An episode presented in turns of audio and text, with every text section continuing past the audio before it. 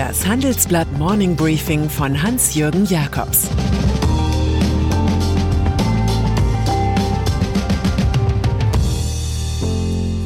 Guten Morgen allerseits. Heute ist Donnerstag, der 28. November. Und das sind unsere Themen. Telekom als europäischer Champion. Rocky Trump tritt auf. Und der Abschied von Alexander Gauland. Im Folgenden hören Sie eine kurze werbliche Einspielung. Danach geht es mit dem Morning Briefing weiter.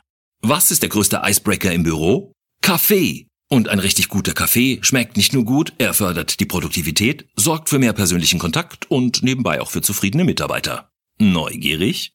Jetzt eine Woche Nespresso fürs Büro testen. Alle Infos auf nespresso.com slash Maschine-testen.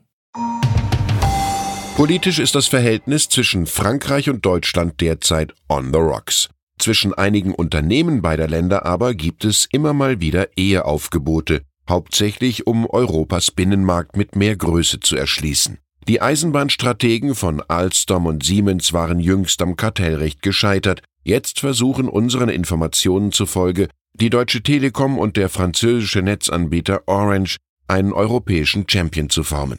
Die beiden Partner, die gemeinsam einkaufen und einen vernetzten Lautsprecher lancierten, loten intern die Chancen einer Fusion aus. Die Causa wird in Kürze politisch, denn bei beiden Konzernen ist der jeweilige Staat Großaktionär. Die Twitter-Gemeinde rätselt, was der Twitter-Präsident diesmal sagen wollte. Sein Tweet vom Mittwoch kam ganz ohne Worte aus. Man sah einzig Donald Trump gefotoshoppt auf den jungen Kinokörper des Boxers Rocky Balboa, also auf den jungen Sylvester Stallone. Das Foto wurde vom US-Regierungschef aus den Golfferien in Florida abgeschickt. Vermutlich spielt Rocky Trump auf die filmische Message von Rocky Balboa an, nichts kann so hart zuschlagen wie das Leben, am Ende zählt aber bloß, wie viele Schläge er einstecken kann und ob er trotzdem weitermacht. Aktueller Stand in der Ukraine-Krise wird Kronzeuge und US-Botschafter in der EU Gordon Sondland sexueller Übergriffe beschuldigt. Impeachment? In diesem Boxring macht Trump weiter. Labour-Chef Jeremy Corbyn wuchtete gestern mitten im britischen Wahlkampf 451 Seiten Papier vor die Kameras. Sie beinhalten Stoff aus sechs Gesprächsrunden, die sein Gegner Boris Johnson von 2017 bis 2019 mit US-Vertretern hatte, offenbar zu einem Deal der Briten mit den Amerikanern nach dem Brexit. Corbyn zieht aus den Dokumenten den Schluss, dass der nationale Gesundheitsdienst NHS verkauft werden und Patente für Arzneien verlängert werden könnten, um auf diese Weise höhere Preise und Erlöse durchzusetzen. Die Tories sehen das als ein Manöver, um von Antisemitismusvorwürfen gegen den Oppositionsführer abzulenken. Vergib stets deinen Feinden, lehrte einst Oscar Wilde, nichts verdrießt sie so. Er war der Biedermann, der den Brandstifter spielte, so hat sich Alexander Gauland seine Meriten als Parteichef der rechtsgestrickten AfD erwirkt. Auf dem Parteitag am kommenden Wochenende in Braunschweig tritt der Oldtimer, der seine Hundekrawatte zur politischen Requisite gemacht hat, nicht mehr an. Das hat er der Frankfurter Allgemeinen Zeitung bestätigt, deren 70. Geburtstag er jüngst mitfeierte. Der einstige CDU-Politiker vertraut darauf, dass der sächsische Handwerksmeister Tino Krupala zum Nachfolger gewählt wird. Die Truppen sind entsprechend sortiert.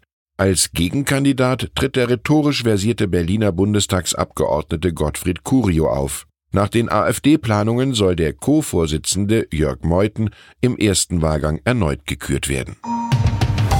Wer positive Nachrichten unter den vielen apokalyptischen Meldungen sucht, kann sich an die Entwicklung der Ausgaben für Forschung und Entwicklung halten. Sie erreichten 2018 ein Niveau von 3,13 Prozent des Bruttoinlandsproduktes. Drei Prozent sieht die EU vor, was die Deutschen damit erst zum zweiten Mal schafften.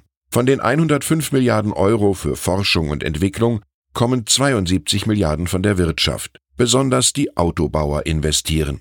Die jüngsten Resultate seien, Zitat, Motivation und Ansporn, noch besser zu werden, sagt uns CDU-Bundesforschungsministerin Anja Karliczek. Was der Staat dazu leisten könnte, verbirgt der Novembernebel.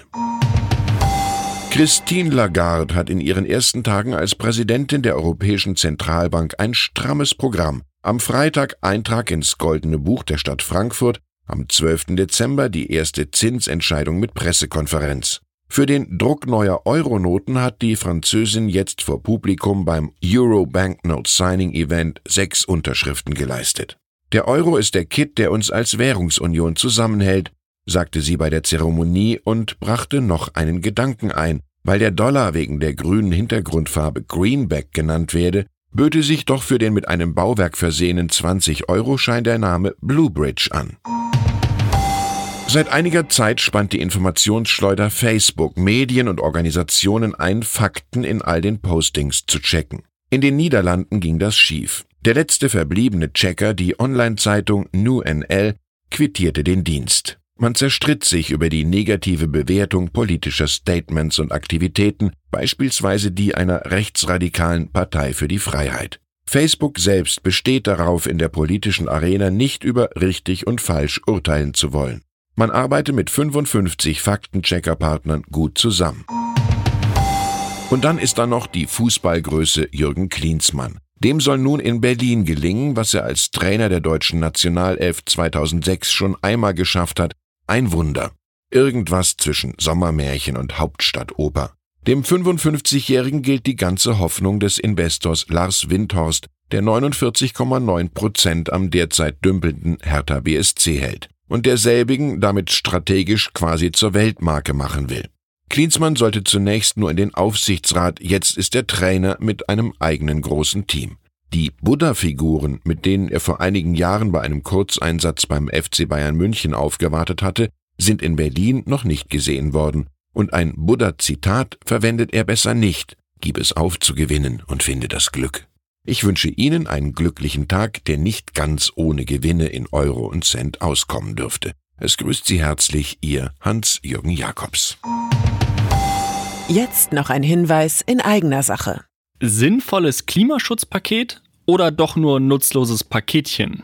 Diskutieren Sie auf dem Handelsblatt Energiegipfel mit Bundeswirtschaftsminister Peter Altmaier, Bundesumweltministerin Svenja Schulze, E.ON-Chef Johannes Theissen und Vattenfall-CEO Magnus Hall vom 20. bis zum 22. Januar 2020 im Interkontinental in Berlin. Mehr Infos gibt's unter handelsblatt-energiegipfel.de.